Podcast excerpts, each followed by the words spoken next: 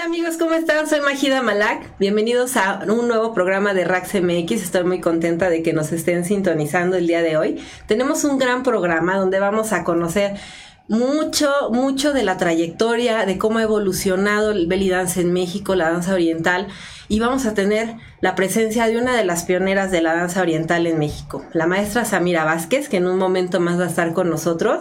La verdad estoy muy contenta de tener el gusto de, de, poderle entrevistar el día de hoy porque hay mucha información que obviamente nos va a compartir y que bueno, nos va a dejar eh, pues mucha información que vamos a poder compartir con nuestra gente, con nuestras alumnas, con nuestras compañeras de la danza y vamos a poder conocer un poco más de cómo fue evolucionando la danza, cómo la maestra vivió esta época de, de, las, de las embajadas donde hacían sus eventos. Bueno, hay muchísima información que nos va a compartir y estoy súper emocionada de poder hacer esta entrevista el día de hoy.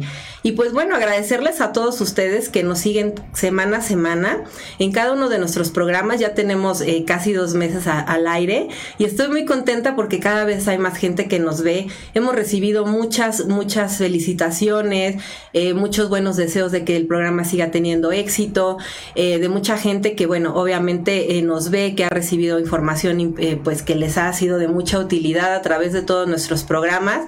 Y pues yo estoy muy, muy emocionada de que este proyecto siga creciendo. Estoy muy contenta de estarme conectando con tanta gente de la danza, que bueno, conociendo su, su trayectoria, que y todo el trabajo que hacen constantemente para que este medio crezca. Eh, les agradezco a todos los que siguen nuestra página. Recuerden que le pueden dar pulgar arriba, darle me gusta. La página es RaxMX la voz de la danza oriental y también pueden unirse a nuestro grupo donde voy compartiendo información importante de todos nuestros artistas que han estado con nosotros y que tienen algo que compartir con ustedes. Desde la maestra Giselle con su libro, el, el profesor Francisco Bringas con sus cursos de, en, línea de, de, tabla, que ya también podemos conectarnos con él y aprender eh, sobre psicología de la danza con la psicóloga Marlene. En fin, hemos tenido a muchos invitados que nos han aportado muchísimo y que han hecho de Rax MX un gran programa. Los invito también a que den like a la página de Somos Live y que ahí nos sigan todos los lunes para pues conocer todos los invitados que vamos a tener y pues me adelanto un poquito de lo que va a ser septiembre. Vamos a tener a la maestra Stephanie Monserrat el próximo lunes.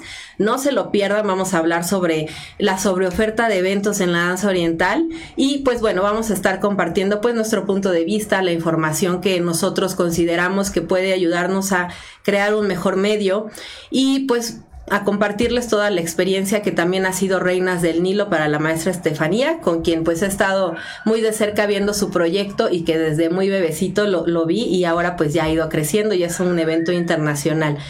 Tenemos también la oportunidad de que tú te anuncies con nosotros y ser patrocinador del programa RaxMX. Ponte en contacto con nosotros a través de la página o a través del grupo o a través de mi perfil Magida Malak. Y ahí, bueno, vamos a poder darte toda la información para que todos tus eventos, tus clases, tus proyectos de danza oriental sean promocionados a través de nosotros. Y también nos encantaría pues recibir toda la retroalimentación sobre qué te gustaría ver en nuestro programa o qué te gustaría escuchar escuchar. En fin, si tienes un proyecto también que quisieras compartirlo con nosotros, escríbenos y pues bueno, estamos abiertos a recibir toda esta información y a compartirla con la gente que nos sigue. Pues muchas gracias, les agradezco y vamos a empezar con este programa que hoy está súper interesante. Por favor, no se despeguen de nuestra transmisión y vamos a ir a un pequeño corte para recibir a nuestra invitada de hoy, Samira Vázquez. Compártelo para que más gente nos vea.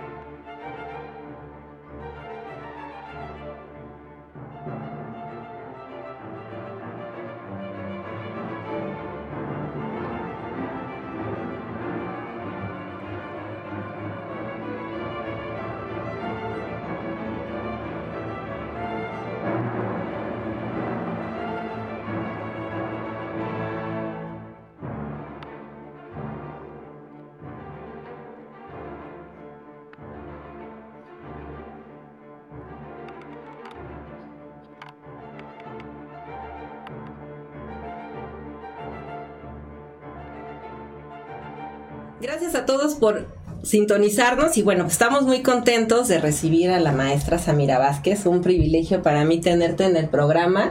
Realmente estoy muy emocionada de contar con una maestra con una experiencia amplísima de la que muchas bailarinas en México hemos aprendido y hemos seguido tu carrera. Muchísimas gracias por pues, estar aquí. Al contrario, muchas gracias a ti por la invitación.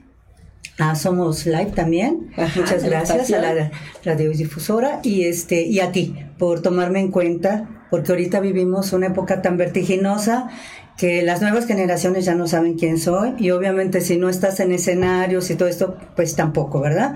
Pero sigo vigente. Yo sigo sé, yo vigente. sé. Yo sé, yo por eso eh, este, este programa para mí era muy importante porque se habla mucho del origen de la danza, que si unos son los primeros, que si unos son los segundos, este, que si yo estoy iniciando, que estoy descubriendo el hilo negro. Y pues no es tanto así porque realmente hay una historia detrás de, nuestra danza oriental. Y hay pioneras como hoy la maestra Samira, que han construido ese camino que muchas bailarinas han seguido y que han tomado como ejemplo, ¿no? Para, para seguir tu trayectoria. Entonces, para mí es muy importante que a través de este programa la gente conozca la trayectoria de quienes han hecho la historia de nuestro país, quienes han abierto ese camino. Y pues Samira es una de esas bailarinas maestras y este, coreógrafas que han aportado muchísimo y que ha sido formadora de grandes maestras y de bailarinas también que han destacado mucho en el medio gracias a tu formación. Que andan triunfando, sí, sí, sí. Así es, y cuéntanos, más de 30 años de experiencia, se dice poquito. Ay, sí, pero son un chorro de años. Son un chorro de años, exactamente. Empezaste muy joven. Eh, pues ni tan jovencita, ¿eh? Ya empecé en mis veintitantos. o ah, sea que no, no empecé muy joven y llegó por accidente la danza ni yo me imaginaba que mi vida iba a estar este, en la danza. sí, es como cosas que llegan a la vida, les encuentras ese, esa pasión, ese amor y te quedas ahí. ¿Sí? Y yo creo que como yo, muchas, porque lo vi con alumnas que estaban en la carrera universitaria. Bueno, muchas me tocaron de secundaria, hicieron secundaria, prepa y su carrera conmigo, ¿no? Y al final de cuentas, terminaron por compromiso de familia o por compromiso de ellas mismas su carrera, pero su vida se vio guiada por la danza. Las atrapó la danza. Y lo mismo pasó contigo. Igualmente. Sí, sí, así es. Y este, este andar, bueno, digamos, después de descubrir ese enamorarte de la danza, porque pues te tienes que enamorar para poder seguir en este camino, porque pues no es fácil, ¿no? No, es fácil. Eh, siempre les, les recuerdo que eh, el, el, estudio, la práctica, el conocer la técnica y todo es esencial para seguir en este camino, ¿no? Obviamente a partir de que tienes este amor. Samira empieza su carrera, eh, empieza a tomar clases, ¿cómo, ¿cómo va esto? Sé que fuiste a Estados Unidos, vimos tu biografía. Sí, y todo muy, muy curioso porque yo era arrítmica y la danza no ha sido fácil para mí porque hay un cablecito por ahí que no me checaba. Entonces, en las fiestas yo no bailaba, yo no me paraba a bailar porque yo no sé, o sea, menos de pareja. ¿sí? Entonces así es como yo empiezo en la danza. Busco una academia que me enseñaran a bailar rock and roll, cha cha cha y todas esas cosas para no quedarme sentada. Porque yo fui época disco, fui niña disco, ¿no? Entonces ahí pues, le hacía el cuento, pero pues no era de parejas, ¿no? Llego a esta academia y estoy como medio año. ¿En los no, como un año. Sí, esto fue como por ahí del 82, 83. Ok. Más o menos. veníamos de la época de la música disco. Sí, sí, sí, exactamente. Y resulta que me meten para un grupo de jazz. No era baile de salón. Pero me gustó el ambiente, me gustaron las clases. Y bueno, no dije nada. Dije, ay, pues ya tengo un año aquí, no he aprendido nada. Lo que vine, pero pues está padre, ¿no? Me gustó. En el festival que no participé, porque estaba gordita y no quise o no tenía la seguridad, en fin, no quise, pero asistí al festival. Vi el tap. Entonces dije, no, yo quiero aprender eso. Entonces seguí en el jazz y luego me, y estaba con el tap. Entonces ya tenía yo año y medio en el, no, dos años en jazz y este, un año en, en tap. Ahora sí me presento en este en el festival de la academia Y es cuando por primera vez en mi vida escucho la música árabe. Y yo acá, ¿qué es eso? Entonces eso que te asomas a ver a las chicas que están bailando y veo el vestuario y fue algo así como fascinante. Dije, es que esto está hermoso, no sé qué sea, pero yo quiero aprender eso. Y es como yo empiezo en la danza árabe.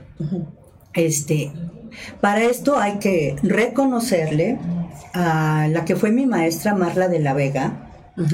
Marla de la Vega fue quien aportó todas las coreografías a esa academia.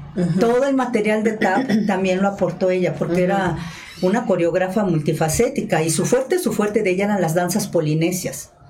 Pero era muy versátil y manejaba varios géneros.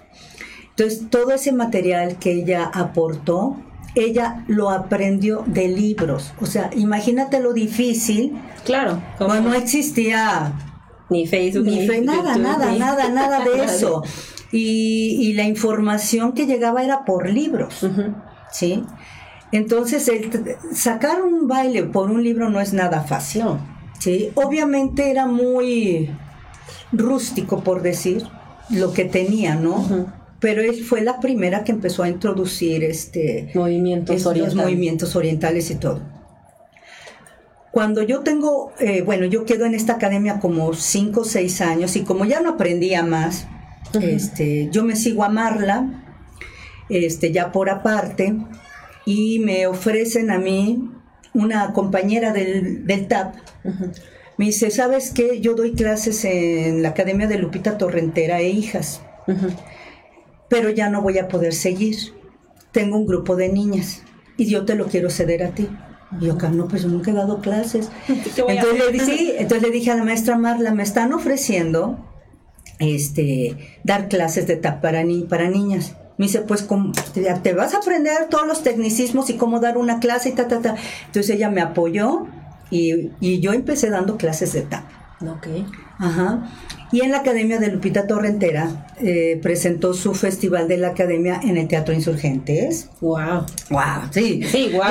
La verdad, wow. Sí, wow, porque no es cualquier teatro. No, no, no. Y de ahí eh, yo le comenté, yo bailo árabe. Me dice, es el momento que lo muestres, pues para darlo a conocer, porque en México nadie lo conoce. Claro, ahora veo el video y ya sé, ay no, qué horror, qué, oso, ¿no? Qué oso.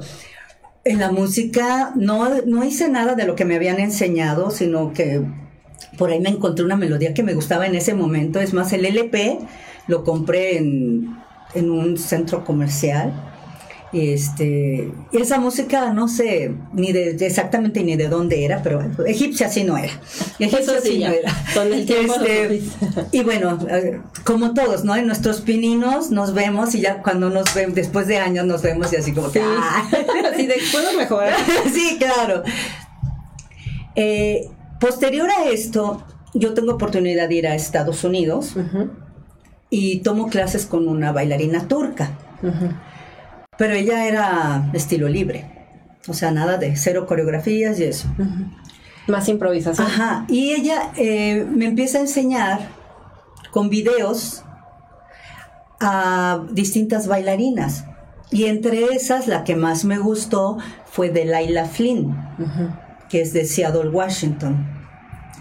Bueno, para que tengan una idea, eran eh, videos formato beta. O sea, las nuevas generaciones no, tienen la menor idea. ¿Qué es eso? De la menor idea. Eh, fue si saben qué es el formato beta, sería interesante que nos digan si sí lo conocen, ¿no? Ajá. Fue antes de el formato VHS. Ok. Así, ¿cuál es el formato VHS? Antes del DVD, antes de todo lo demás. Todo lo más.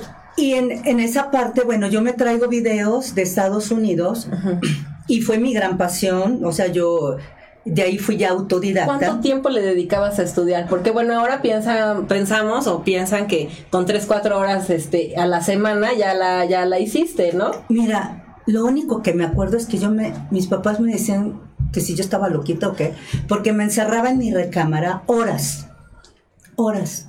O sea, era la pasión de querer aprender, aprender, porque era pues, autodidacta en esa parte, eran cosas nuevas que yo no había aprendido. Y fui autodidacta todo eso, pero sí eran horas horas, diario, y la mayor parte de horas eran en fin de semana. O sea, en vez de irme con las amigas y eso, me encerraba los domingos con mi este aparato de televisión, con mi casetera y ahí estar ensayando, ensayando, ensayando. Pero sí, fueron, es que son horas. La danza se tiene que tomar con seriedad. O sea, la danza es una profesión. Y se tiene que tomar, si, si la gente realmente se quiere encaminar, ¿verdad? Por este, eh, por, este camino. de la redundancia, sí. El camino de la danza, pues es toda una carrera. Claro. Sí, es toda una carrera y se le tiene que, dedicarle en la cuestión de teoría, historia, la práctica, eh, conocerlo cómo hacer vestuarios, etcétera, etcétera, ¿no? Son, son muchísimos los temas. Los temas que tienes que conocer para formarte, ¿no? Claro, claro. Y, y ahora, llega ya todo esta, este momento en el que ya aprendes, estás eh, constantemente preparándote, descubriendo información nueva, que la absorbes. Y viene una etapa muy bonita que, que estábamos platicando fuera del aire, en la que empiezas a ser, a ser parte importante de, eventos, de embajadas, de eventos eh, representativos de la comunidad árabe, en la que te vuelves una de las bailarinas pues más cotizadas, por decirlo así, en México para estos eventos, siendo también maestra del centro libanés durante más de, de 20, años, 20 años. 20 años sí. Y pues bueno, o sea, eras parte esencial de, de esa estructura de la, del centro libanés y de toda la comunidad.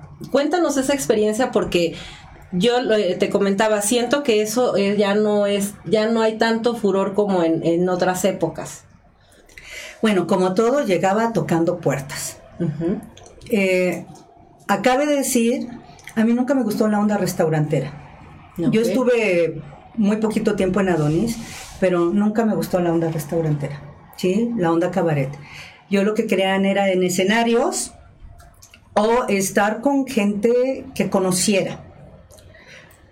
Nunca me hizo clic la onda cabaret restaurante. No sé por qué, pero no, a mí no, en lo personal. Entonces yo me acerco, eh, muy en particular en la, Embajada de Egipto, que en ese entonces estaba como agregado cultural eh, Mohamed El Eish, y como embajador estaba Mohamed Al-Dorgami, ¿sí? Entonces yo llego, toco la puerta de la embajada, y llegué con mi currículum y le dije, bueno, pues es, ya ni me acuerdo qué dije, pero yo fui a ofrecer mis servicios, ¿no? Yo, fui a ofrecer mis servicios. Y este, muy simpático, Mohamed Elesh, me, este, se me quedaba viendo y como diciendo, ok, vamos a ver qué podemos hacer. Y la primera invitación que él me hizo fue una feria de naciones en la Universidad La Salle. Entonces, eh, yo tenía grupos de principiantes que no tenían ni vestuario ni nada. Y me dice, ok, quiero verte bailar para ver si bailas. O sea, quiero ver qué haces, ¿no? Ajá. Y yo así con los nervios, porque le dice, quiero a tu grupo. Le digo, es que mis grupos de principiantes no tienen alumnas. Y era así como, pero te quiero el viernes. Yo fui un lunes, martes, yo te quiero el viernes en la Feria de Naciones. Le dije, pero ¿cómo? O sea, sí, ¿cómo le haces? Pero yo quiero esto, quiero verte. Me facilitó él unos vestiditos así de, de turista con motivos egipcios. Ajá y mira, fue lo que hice, se los puse, les puse... caderín? Eso, y este, un arreglito en el cabello, y que me hicieran un poco de backstage ahí, y estuvieran ahí adornando y poquitos movimientos porque no sabían ellas gran cosa. Y yo pues con los nervios, ¿no? Dije, pues a ver si le gusta. y como ya cuando termino mi número ahí en la salle y todo, me encantó lo que haces bailas mejor que las egipcias. Digo, ahí me, me echó mucha crema, ¿no? Pero yo, yo le agradezco a él. Y de ahí, moral, claro, y de ahí fue para el Real que evento que él tenía, yo lo acompañaba. Y fue para mí un gran honor. ¿Eso en los 80 finales 90 En los 90 eso fue en los 90 Para mí fue un súper honor porque hubieron varios eventos, entre uno de ellos que, que me marcó a mí mucho fue en el estado de Sonora. Iban varias embajadas, iba la embajada de Estados Unidos, de Rumania, de China, de Costa Rica, Egipto, son de las que me acuerdo. Y teníamos un desayuno en casa del, eh, del gobernador de Sonora. Entonces, a mí me ponían la bandera de Egipto.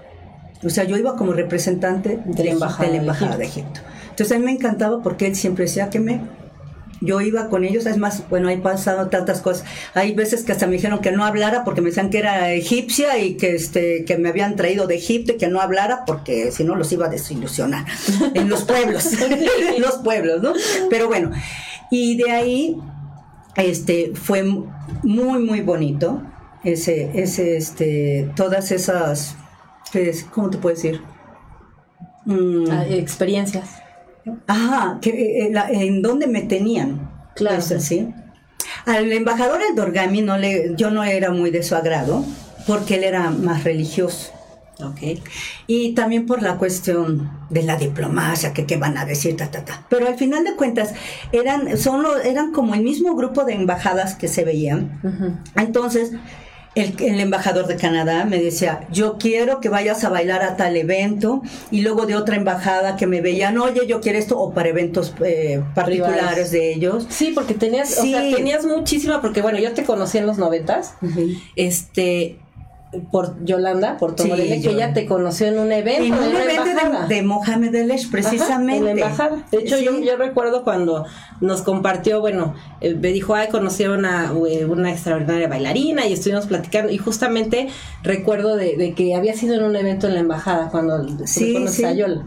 Sí, sí, fui, fue ahí en el departamento de Mohamed El que estaba un fotógrafo muy importante que hacía como, que era como pintura y fotografía, no sé si lo recuerdas, un señor ya grande. Pues, pero bueno, los fotógrafos de los 60 que bueno, eran también como muy Herrera, podría ser el de los fotógrafos de la época del cine. Ajá, y que llevaban su exposición y todo, ¿no? Sí, me jalaba a todo, todo, todos los eventos. Y era padrísimo porque luego de, de ahí al otro día yo tenía en otra embajada.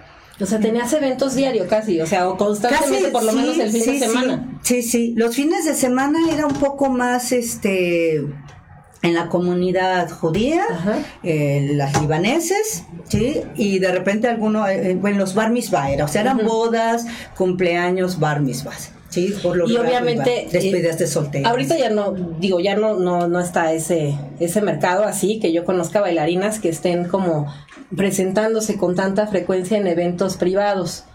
Pero eh, el pago era bueno también. Sí, porque no había competencia. Pues, Entonces te podías cotizar. 50 pesos las te presentaciones, las clases. Es que, mira, yo no intervengo mucho en las redes sociales porque todo mundo dispara, pa, pa, pa, pa, pa, pero no te lo dicen a la cara. Entonces las redes sociales son para eh, toda la gente despotrica y dicen y, te y destruyen a gente sin dar la cara.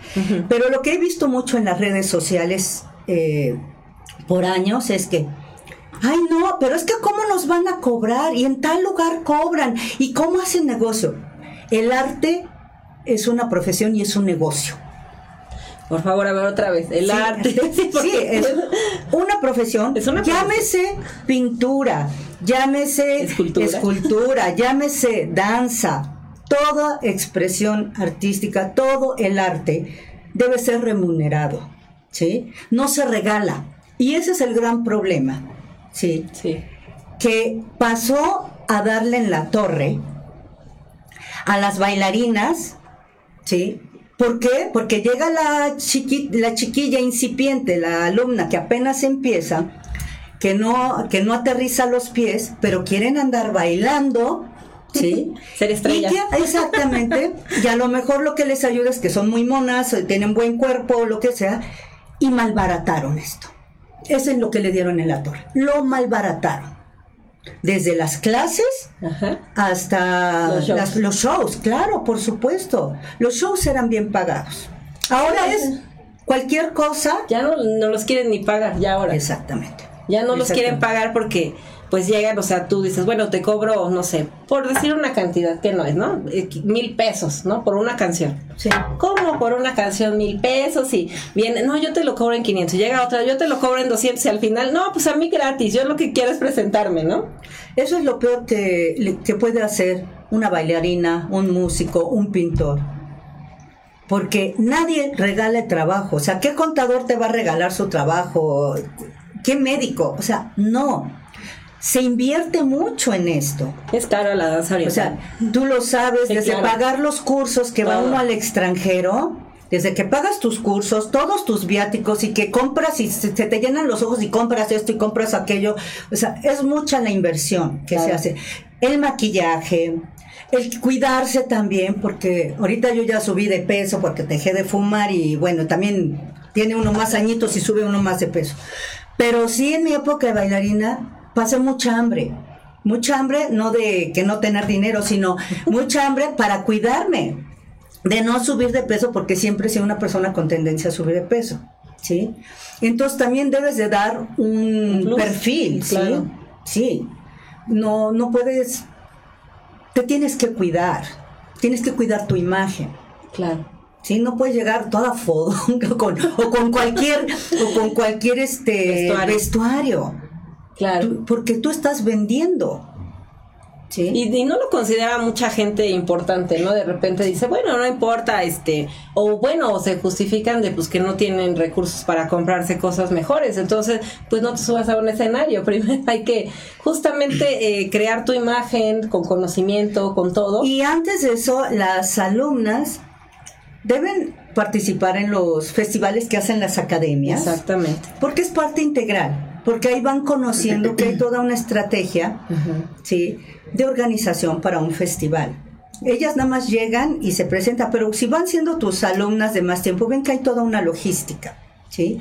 Y las que ya se quieren ir encaminando, ah, porque hay otra, las que no tienen experiencia ya te quieren cobrar. No, mamacita. al principio, al principio tienes que foguearte y ya después cobras.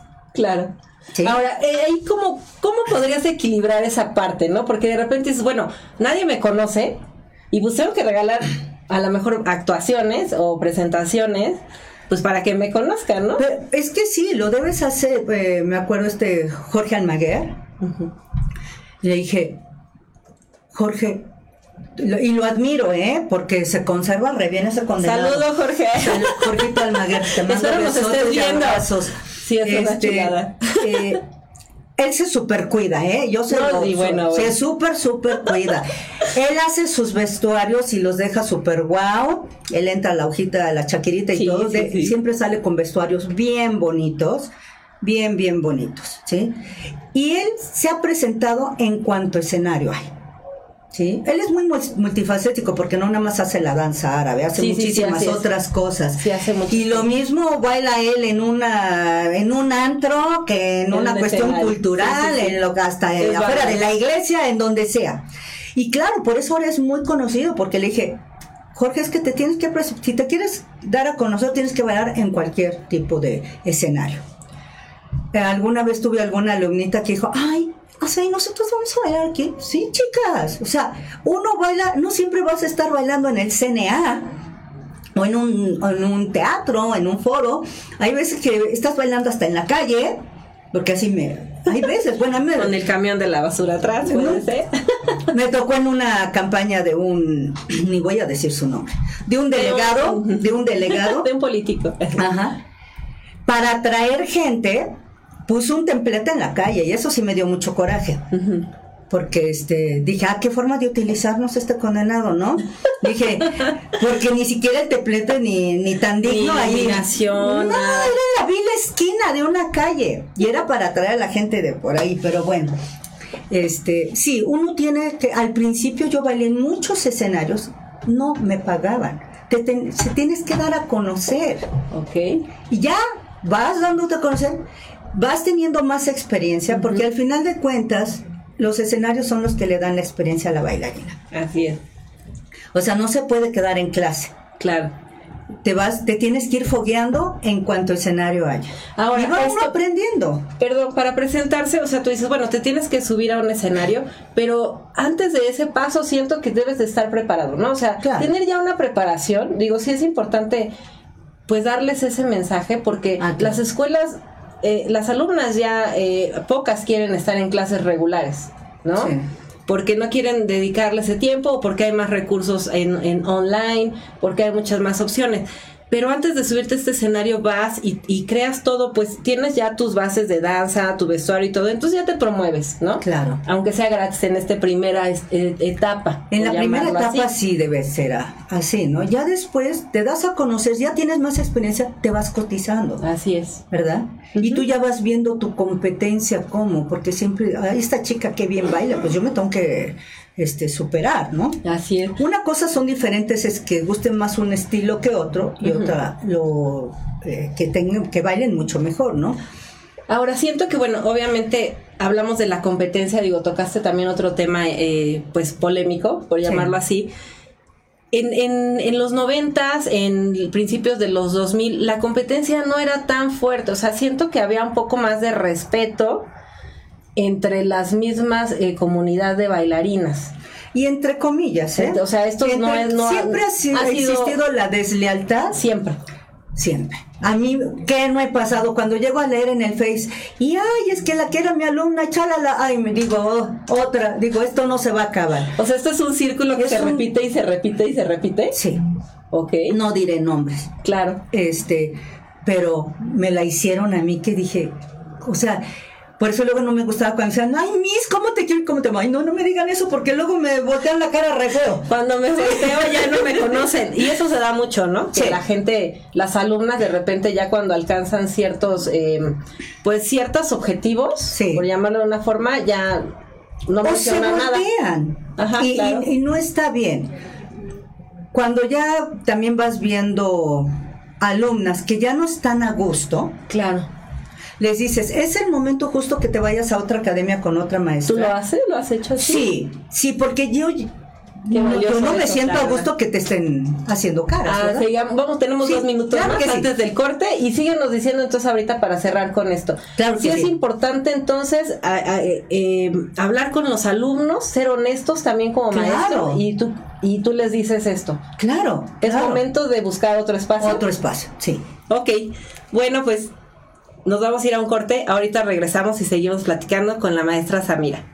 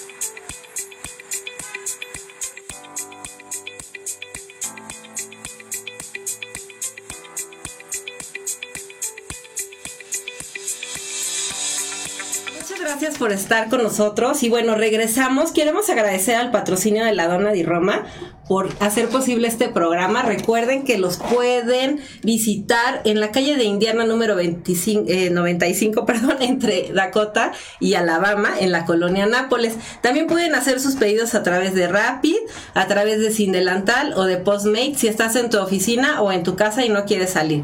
Así es que búscanos también en redes sociales como La Dona di Roma en Instagram, Twitter y en Facebook. Y pues muchas gracias a La Dona di Roma por hacer posible este programa.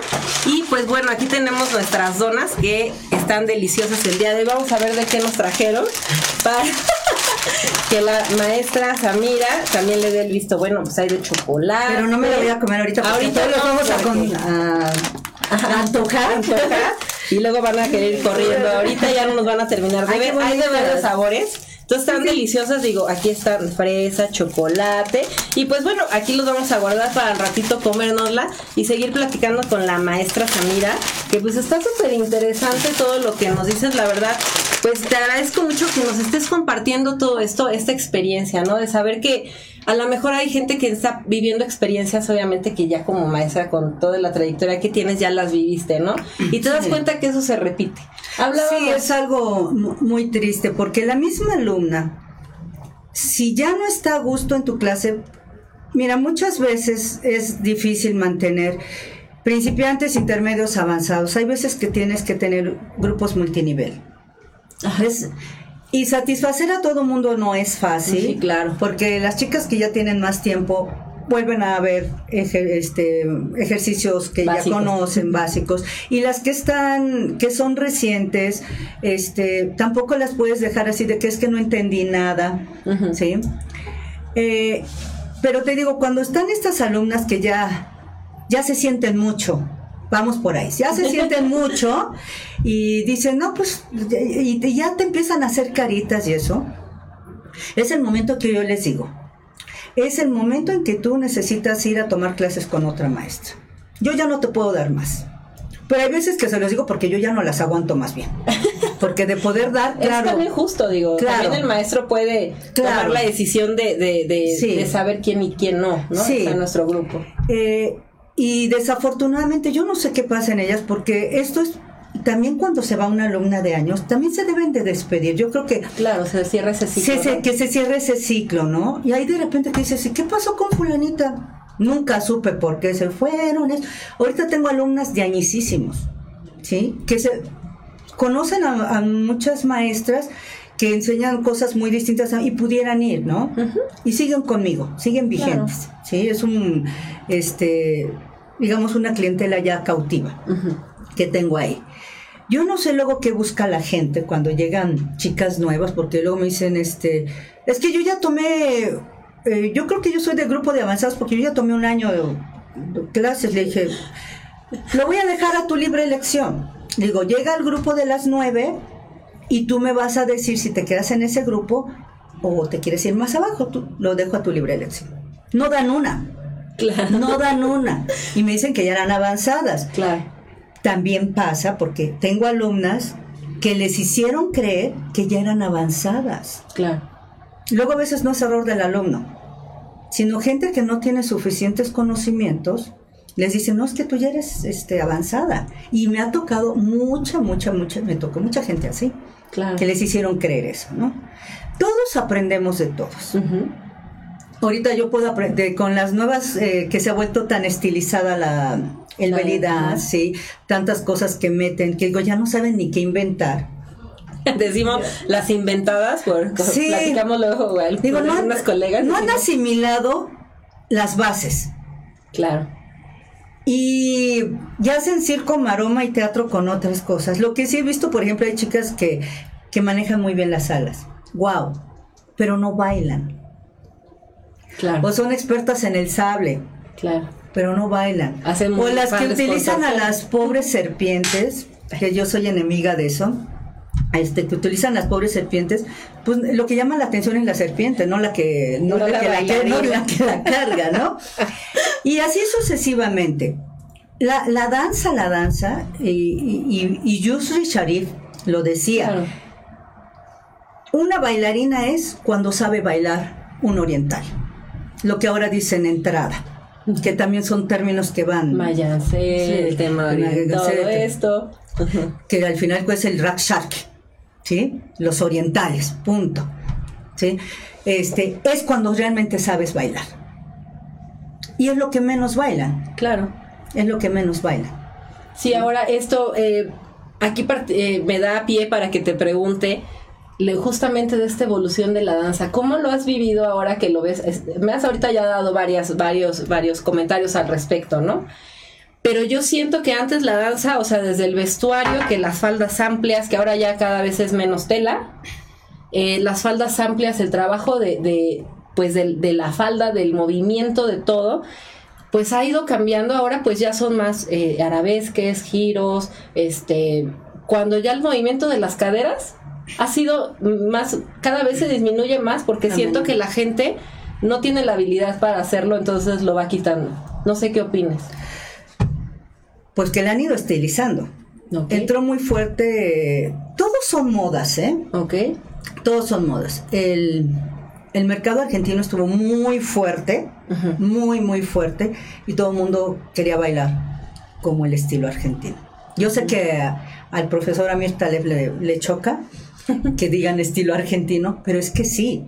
Bueno, él, en los ochentas estuvo aquí en el Adonis. sí, él trabajó mucho tiempo acá en Adonis. pero él hizo un, todo un, estilo.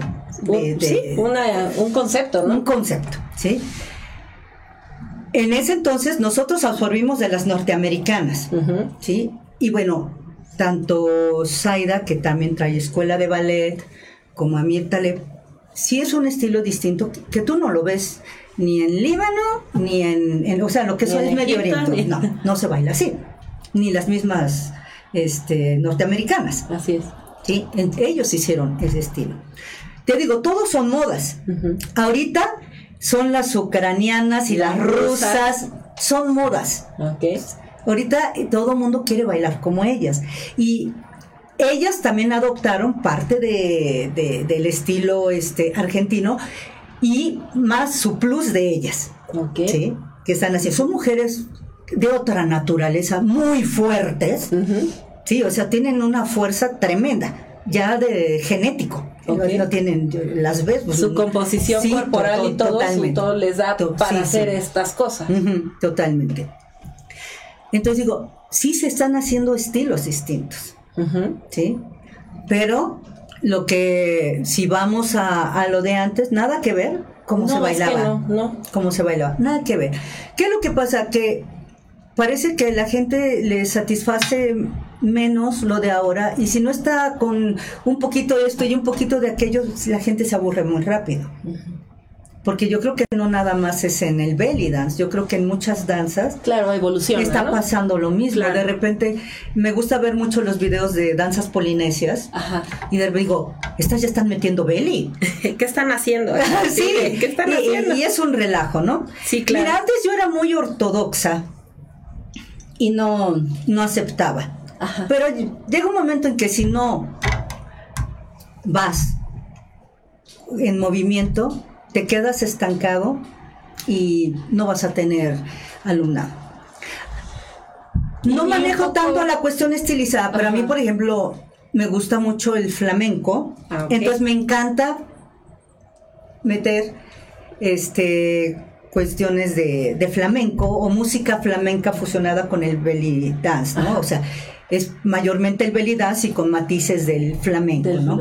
pero ahí digamos que son como danzas hermanas por, por, la cuestión de, del, andaluz y todo esto. Claro, claro, eh, la invasión de, los, los y todo eso.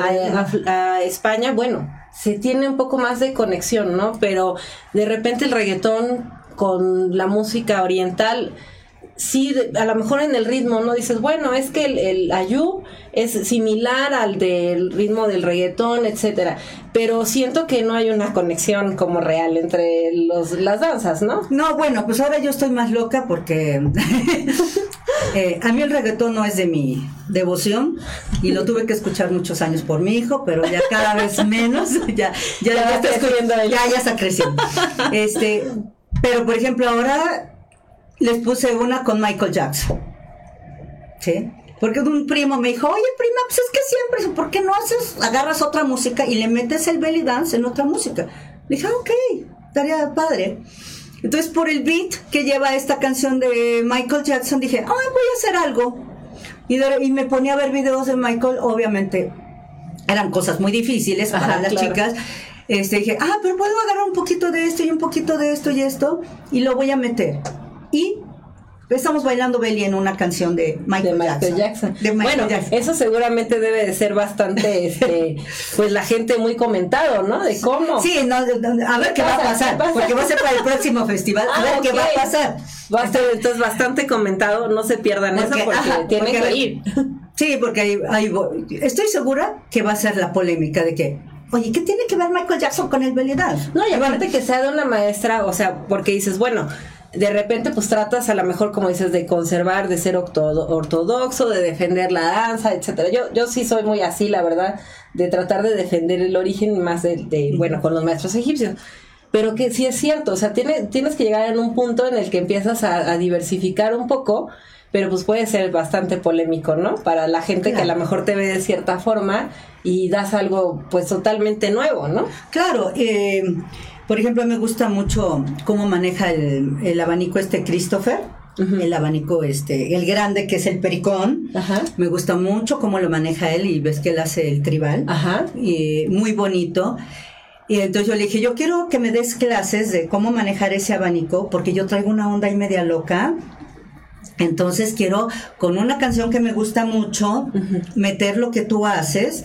Entonces dame clasecitas de esto este, y nada más te voy a pedir disculpas, porque a lo mejor voy a hacer cosas de lo que tú me enseñas, lo modifico, y ya tú me dices. otras cosas.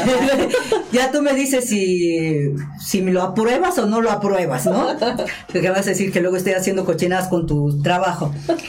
Y este, pero fue muy padre porque era un elemento que yo no conocía.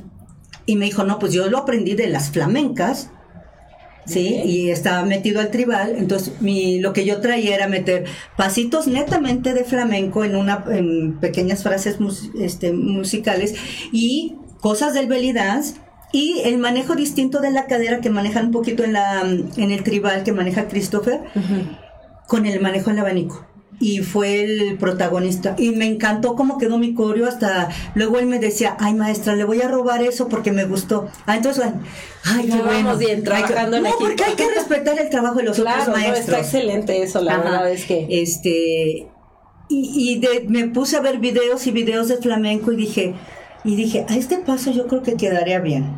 Yo creo que este paso quedaría bien. Y agarraba, no sé cuántos vi, y terminé a ver este pasito no es tan difícil y es bien flamenco, ta, ta, ta. Y me encantó a mí la coreo, ¿eh?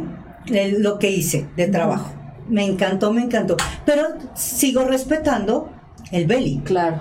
Totalmente. Entonces ahorita digamos que estás en esa parte de, probar un poco más, de, de, explorar esa parte creativa, ¿no? Sí, sí, sí. Pues está increíble porque realmente pues estás, todo este conocimiento, pues ahorita lo estás aplicando y pues aprendiendo también de, de, las nuevas generaciones a lo mejor que tienen pues alguna, algún conocimiento, como tú lo dices ahorita, que te está ayudando, ¿no? Sí, te digo, todos aprendemos de todos. Eso, está padrísimo. Sí, no, no, no podemos decir que eres el plus ultra y que tú lo sabes todo. No, no, todos estamos para aprender. Ahora, tú sigues en preparación. Otra parte que también me gustaría que, que nos platicaras. Tú fuiste también eh, eh, organizadora de, de, workshops, trayendo a Rushi Sharif durante muchos años. Muchos años, ya Nurhan, sí. A Nurhan también tú la, la trajiste. Sí, ¿Tú fuiste la primera en traerlos a México? Sí, sí, sí. Es que cuando fui a Nueva York, Ajá. este Nurhan dijo, no, todavía no tienen el nivel en México para Yusri, entonces tengo que ir primero yo. oh, mira, eso está bien. Entonces, primero vino Nurhan y luego dijo, ok, ya puede ir Yusri. Ok. Ella lo decidió. Sí, durante varios años traje a Yusri. Yo me acuerdo, yo fui a uno de los talleres de y, y Yusri es un súper coreógrafo. Sí. Yo aprendí mucho, mucho de él porque incluso en, en, el, eh, cuando iba a Egipto, en el Nile Group, que él iba a impartir sus cursos también, o sea, ponían a la Sharif, ¿sí? Porque decían, este, eh, por ejemplo, Aida eh, oriental, ¿no? O este Baladi, egipcio, todo esto egipcio, egipcio, porque todo es egipcio. Y ahí decían a la Yusri, porque Yusri, si ve un paso de salsa o de tango, lo adapta. Y tú sabes que las coreografías de Juris no son nada fáciles. No, no, no. Yo cuando tomé sus talleres fue así de, Dios mío, ¿en qué me metí? sí creo que tengo que regresar otro año y otro año. Se aprende, bueno, yo aprendí muchísimo de él, porque te da tanto en una coreografía. No son fáciles sus coreografías. Y yo aprendí mucho de él y, me quedó mucho su sello. Yo quedé con mucho sello de Joseph porque me encantó. Me encantó, me encantó. Sí, sí, sí, sí, recuerdo de, de, esta experiencia de los talleres con él, del manejo de crótalos. Me acuerdo de ese taller mucho, fue muy, muy, muy divertido, muy bueno, muy, el maestro excelente este, siempre trayendo pues música nueva, o sea, la verdad es que una gran experiencia tomar clase en, en esa ocasión con él, contigo. No, padrísimo, padrísimo, sí, yo aprendí muchísimo de él. Ahora, eh, ¿Qué, ¿Qué, está haciendo actualmente Samira? Aparte de, contarnos todas las, las ya las, las creativas, las cosas creativas que estás haciendo, ¿estás dando clases? Eh, Sigo dando clases, ya no bailo, desafortunadamente por cuestiones de salud, ya no lo puedo hacer. Este, el cuerpo, mi cuerpecito ya no aguanta. sí, eh, se supone que yo ya no debería ni de dar clases. Ok. Pero es que no, es como matarte en vida. No, sí, bailar. Sí, no bailar es matarte en vida. Entonces, pero dirijo mis clases. Ajá. Eh, de repente se me olvida que tengo por ahí estas problemillas y me pongo a hacer clase y me lastimo, ¿no? Pero yo no voy a dejar nunca mis clases. Este tomé con mucha filosofía no seguir este bailando, pero disfruto, no sabes cómo disfruto ver a mis alumnas, cómo van avanzando, este, lo que ellas hacen, siento como si yo lo estuviera haciendo. Entonces ahorita eso es lo que me enriquece tanto, ver a mis niñas. Todo lo que van evolucionando. sí, Mira, aquí a mí me gustaría mucho que, que nos compartieras esta parte. A lo mejor, bueno, cuando tú estás en bailando, bailando, no te das cuenta de, la importancia eh, cuando estás dando clases, ¿no? De, cómo tus alumnos van creciendo. Pero conforme vas avanzando vas teniendo madurez, ¿no? Obviamente, pues por la edad. Pero hay etapas que siento que la bailarina pasa, ¿no? Desde que pues tienes el ego hasta arriba que sientes que el todas, no te merece. Que digan que no, todas, todas hemos tenido así el, ego y la estrellita de marinera que, o sea, o sea. Nadie me merece, este, la verdad es que soy súper popular, todo el mundo me ama, o sea, eso por, es importante que lo sepan porque a veces piensan pues que no le pasa a cualquiera, pero todas, ah, todas pasan por eso y también todas pasan por esa etapa de reconstrucción, de saber, ok, ya pasó y de repente pues pasa la moda, porque pasa. Sí, claro. hoy, la hoy llegan más jóvenes. llegan siempre bailarinas más jóvenes, sí, yo creo que tú y yo todavía fuimos afortunadas y duramos un ratote, ¿sí? Pero las chicas de ahora, o sea, hablan de una y ya llegó otra y ya llegó otra, porque esto se, se hizo tan viral. Efímero también. Sí. Y, y ahorita todo es tan efímero, la memoria de la gente de ahora es tan corta y no está bien, ¿eh? No está bien, no podemos, es como si ahorita yo no me acordara de Marla, ¿sí? Todo lo que ella aportó a su manera, con sus conocimientos, pero no se puede olvidar de los inicios, inicios aquí, y que fue lo que nosotros, lo, yo conocí pero también había gente en Guadalajara y me disculpo porque no me acuerdo de los nombres, pero ya había gente en Guadalajara también. Sí, haciendo eventos. De hecho, yo me acuerdo de, eh, también el nombre se me fue ahorita, pero es una chica que estuvo también mucho tiempo haciendo eventos y fue de las primeras, ¿eh? Sí. De las primeras personas que hicieron eventos eh, de workshops y esto de traer a la mejor Ayelina o bailarinas que estaban en su momento en los 2000 a inicio despuntando. Con y yo hablo todavía de bailarinas que conocí, que conocí porque ah, me hicieron hicieron un homenaje en Guadalajara precisamente. Gloria, Gloria, no Gloria, se llama Gloria. Gloria. No me acuerdo su apellido, ahorita a ver si me acuerdo. Que llevó a Zaida, tata. Pero ella nos hizo un homenaje y parte de su tesis fue eh, los orígenes de la danza árabe en México. ¿Sí? Y encuentra ella esta bailarina que yo es donde yo la conocí, esta chica, perdón que no recuerdo su nombre. habían dos chicas, una Ilana y la otra no recuerdo, que tocaba muy bonito los crótalos. Pero pues ya, y ella sí, Gloria sí recuerdo, las demás posiblemente viendo su nombre, sí. Sí, sí.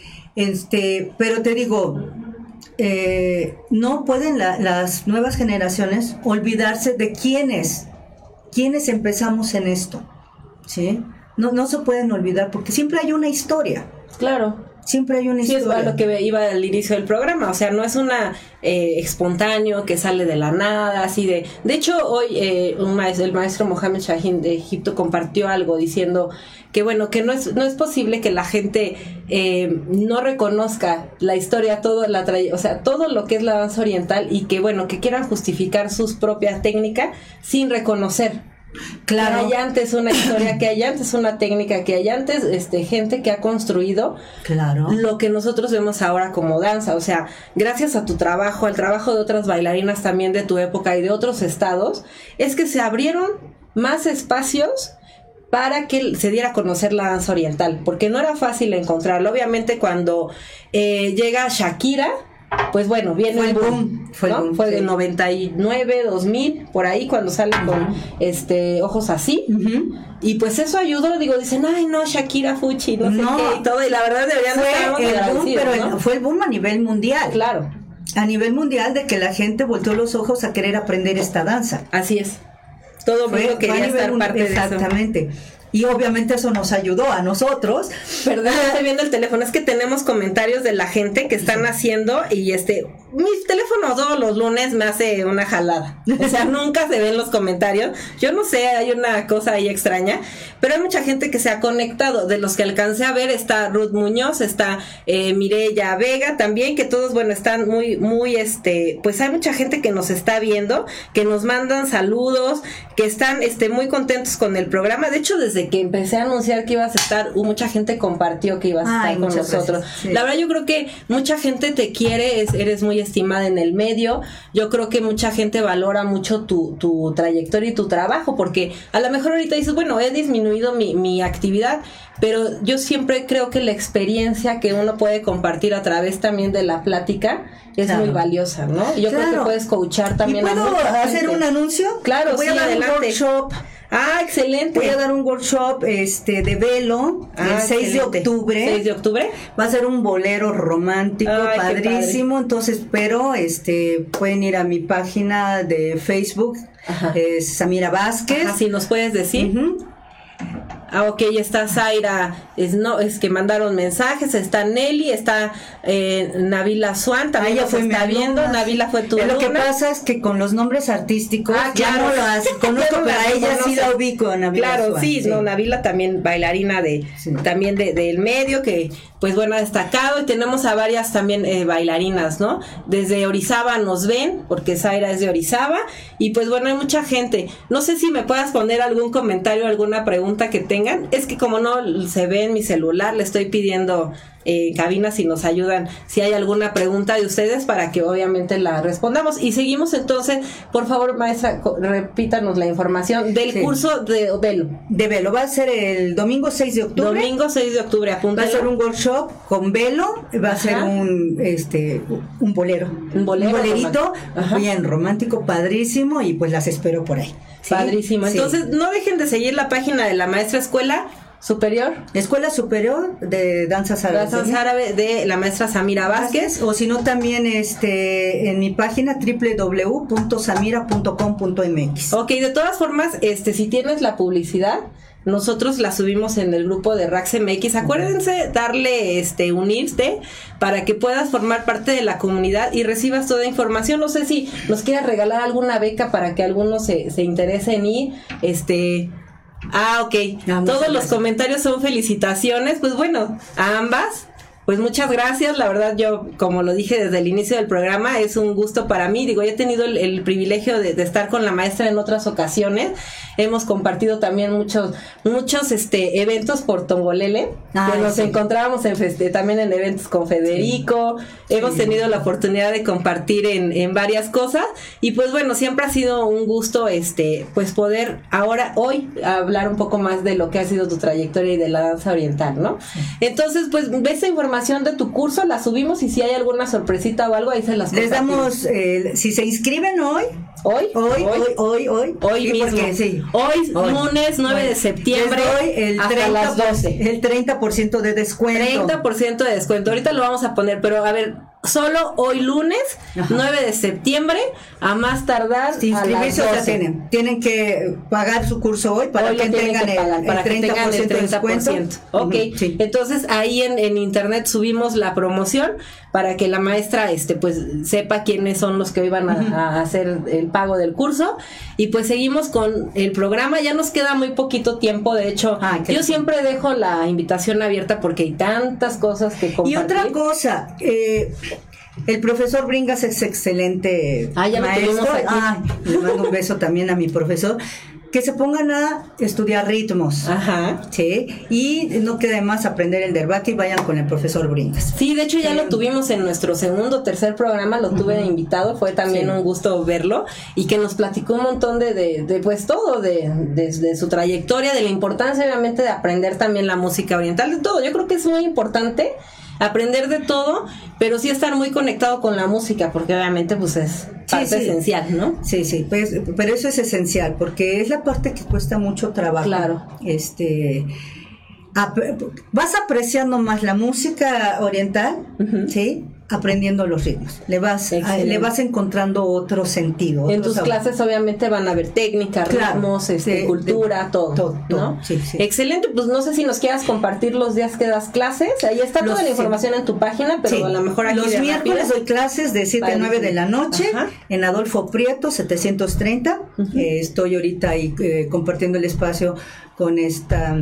Ay, perdón Adolfo Prieto, 700, perdón, 719. No, 730. 730. Y estoy en Avenida Universidad 909 los días sábados a las 9 de la mañana. Estoy en grupo de avanzados y 11.30 es grupo multinivel. Sí, aunque ahorita comentas que no estás dando, digamos que no estás bailando, pero eso no nunca ha limitado a un maestro para poder transmitir su conocimiento, ¿no? Sí, sí. Porque obviamente puedes marcar la clase, tienes inclusive alumnas que, que pueden eh, mostrar el movimiento como lo hacía el maestro Mahmoud Así, fue, Mohamed Shahin fue asistente de Mahmoud Ajá, igual que Mohamed Kazafi, igual que bastante maestro. Y pues bueno, o sea, eso nunca ha limitado a los maestros y hay grandiosos maestros que inclusive pues ya de pues Moguedawi con 80 y ya 80 años, bueno, ahí sigue, bailando, pero sí hay muchas opciones. Digo, yo creo que tú puedes ser un, eh, excelente, un excelente coach para mucha gente en cuanto a experiencia que no sabe qué hacer a lo mejor en sus clases, sus grupos.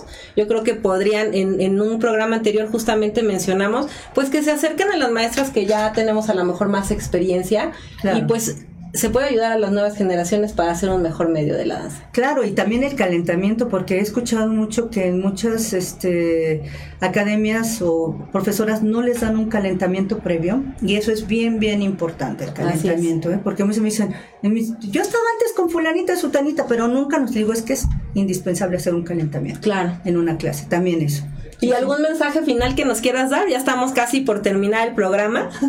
bueno, Vuelvo a agradecer la invitación. Gracias. muchísimas gracias y también a la Radio A Somos Live. Gracias. Sí, aprovecho para invitarlos a que nos sigan en streaming eh, a través de Spotify y Anchor. Ahí pueden buscar Somos Live y también porque está en podcast ya el programa, lo pueden escuchar eh, en otro momento cuando ya estén a lo mejor con un poco más de, de, tiempo. Si no lo pudieron ver hoy. Y la repetición la pueden ver también a través del canal de YouTube de Somos Live. También se, se comparte ahí, está el, el programa ya para cuando cuando lo quieran ver. Claro que sí. Pues que no distorsionen la danza, que la aprendan con pasión, porque eso, es, eso es indispensable, que la aprendan con pasión, que le dediquen todo y que lo hagan con todo el amor del mundo. ¿sí? No sean chuecas, no se porten mal con sus maestras, porque luego, ¿qué pasa? El el karma Que llevan, ¿cuánta gente que les, tú les empiezas a ceder a tus alumnas, te voy a dar este grupo, que sé, ¿y qué pasa? Se llevan tu gente, eso no se hace. Eso. Empezar una academia no es fácil. no, es fácil empezar a tener una academia de danza, no es fácil. Las academias de danza tienen muchas horas muertas. Este, sin ocuparte, y uno paga la, la renta, renta y todo, impuestos y todo. Entonces, este, que hay que aprender a ser más honestos como mexicanos. Claro. No, ya hay que quitarnos, ay, pues es que el mexicano es así. No, no. El mexicano se tiene que reeducar a ser una persona honesta. Claro. Sí, sobre todo, pues, respetar ética profesional. Eso es lo que falta, mayor ética en, en la gente que, que hace el medio. En todos podemos mejorarlo y pues agradecerles a todos. Vamos a, cerrar ya el programa. Muchas gracias a todos por seguirnos. Recuerden seguir la página RaxMX, la danza de la voz oriental.